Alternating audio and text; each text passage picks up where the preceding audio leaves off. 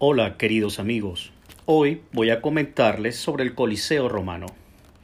El Coliseo, o mejor dicho el anfiteatro Flavio, surgió en el centro del valle situado entre los cerros Palatino, Celio y Esquilino, donde había estado el lago artificial de la Domus Aurea de Nerón.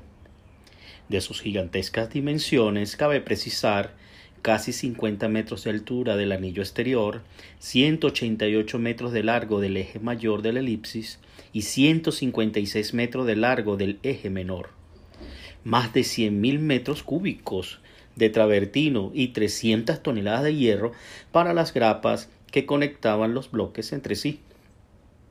Comenzando por Vespasiano, después del año 70 DC, el anfiteatro fue inaugurado por Tito en el año 80 con una serie de ceremonias y espectáculos de 100 días de duración, durante los cuales se mataron 5.000 fieras. Las 80 arcadas de la planta baja se hallaban numeradas progresivamente.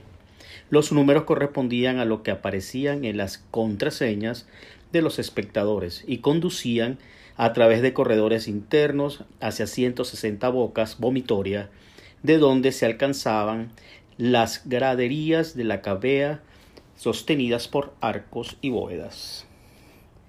Muchas gracias por su atención.